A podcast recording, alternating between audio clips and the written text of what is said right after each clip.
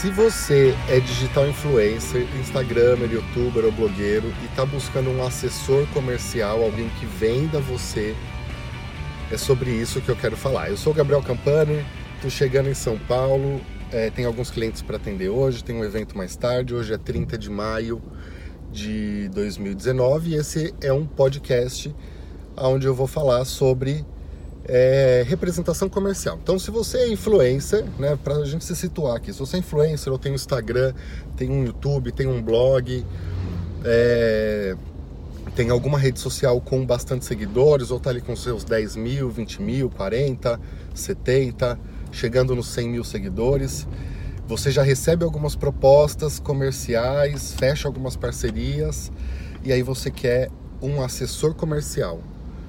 É isso que você está buscando agora, certo? Então, se for isso, olha só o que, que eu tenho para te contar.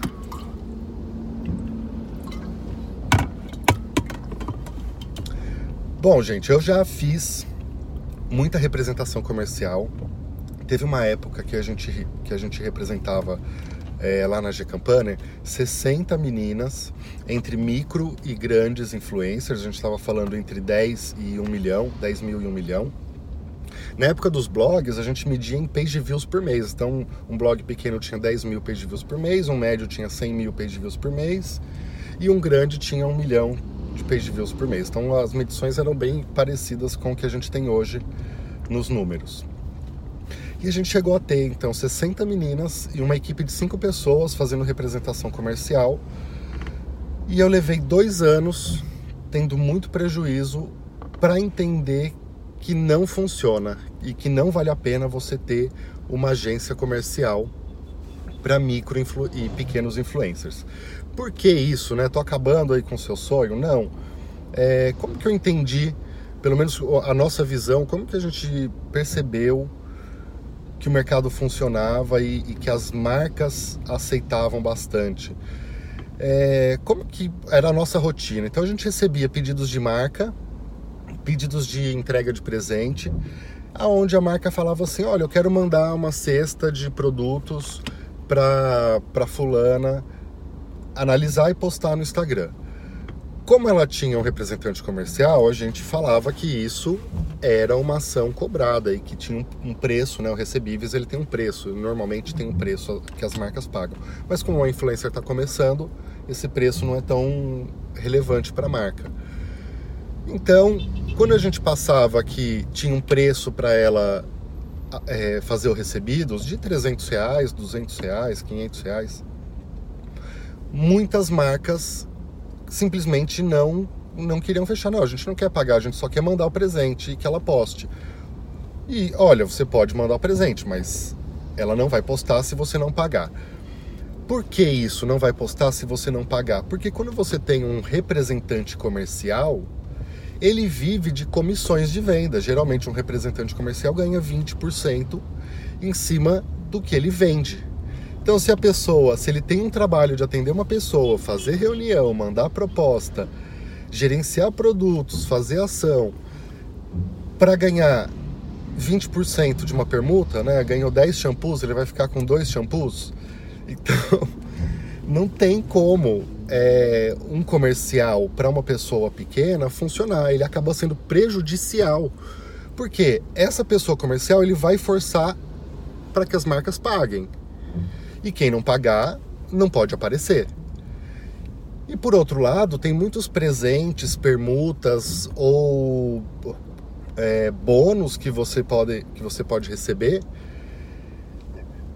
e que não seria interessante se tivesse alguém, né, de, repente uma negociação, você tá ali já com o dono da marca ou com o gerente da marca e ele fala assim, você não quer um look para fazer a foto e aí eu te dou uma peça, você fotografa 10 looks, eu te dou uma peça e você já está ali na hora, dentro da loja. Esse é o melhor caminho. Então, percebendo que o comercial não era é, algo que realmente acrescentava, porque quando a marca quer uma influencer, ela entra em contato com a influencer. Tem o trabalho de prospecção, de atrair novos clientes, mas quando a pessoa é pequena, não tem muito que possa ser feito, porque as marcas sabem quem elas querem. Então a gente apresentava para 10 marcas todos os dias o nosso catálogo de clientes, eles queriam sempre as mesmas, as mais famosas, e a gente tentava colocar, é, fazer um, sempre um pacote de ações. Bom, o é, que, que eu recomendo então que você faça e qual que é a minha sugestão, qual que é a forma como a gente gosta de ensinar as meninas que a gente atende. Eu gosto de lembrar de uma história que a Anitta contou numa palestra que eu vi dela. Ela falava o seguinte: que no começo da carreira dela, então eu gosto de lembrar bastante de uma, eu gosto de lembrar então, eu gosto de lembrar de uma história que a Anitta contou na, numa palestra que eu vi dela. É a Anitta, a Anitta, a Anitta. Uma palestra que eu vi dela, que ela contou que no começo da carreira dela, né, antes de ter carreira, quando ela ainda trabalhava é, num escritório e queria é, ser dançarina nos shows. Como que ela fazia? Para ela não se expor e se apresentar diretamente como a pessoa que está tentando se vender, ela criou um e-mail com o nome do irmão dela e ela então falava assim, ó, meu empresário vai entrar em contato com você. Aí ela ia lá, abria o e-mail com o nome do irmão, o irmão nem sabia que ela tinha, e mandava uma mensagem e conversava como se fosse o irmão. O que, foi o legal disso? O que, que eu tirei de sacada? Ela não está criando não um nome falso, não é? Ela, ela não está criando um e-mail falso, um comercial arroba o seu nome.com.br e fazendo de conta que é uma. Ela criou um personagem que ela conhece, então ela consegue é, conversar como se fosse o irmão, escrever como se fosse o irmão e se comportar como se fosse o irmão. Então ela tinha muito mais segurança para poder responder e fazer as negociações. E eu comecei a fazer esse teste. Se, né, eu criei um e-mail com o nome de uma pessoa que eu conheço, que eu sei como ela se comporta, e fui mandar uma mensagem para uma marca e, e mandei assim: como, se fosse aquela pessoa, como é que ela mandaria? Um amigo meu bem, bem desbocado. E eu escrevi um e-mail com coisas que eu normalmente não escreveria.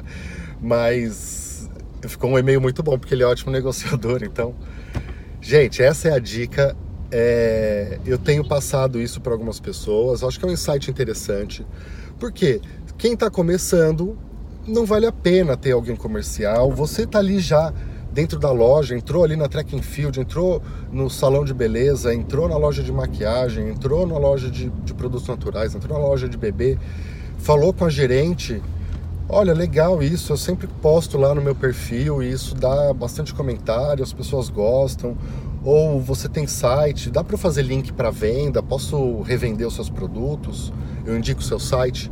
Eu venho aqui, faço review, você me empresta a peça,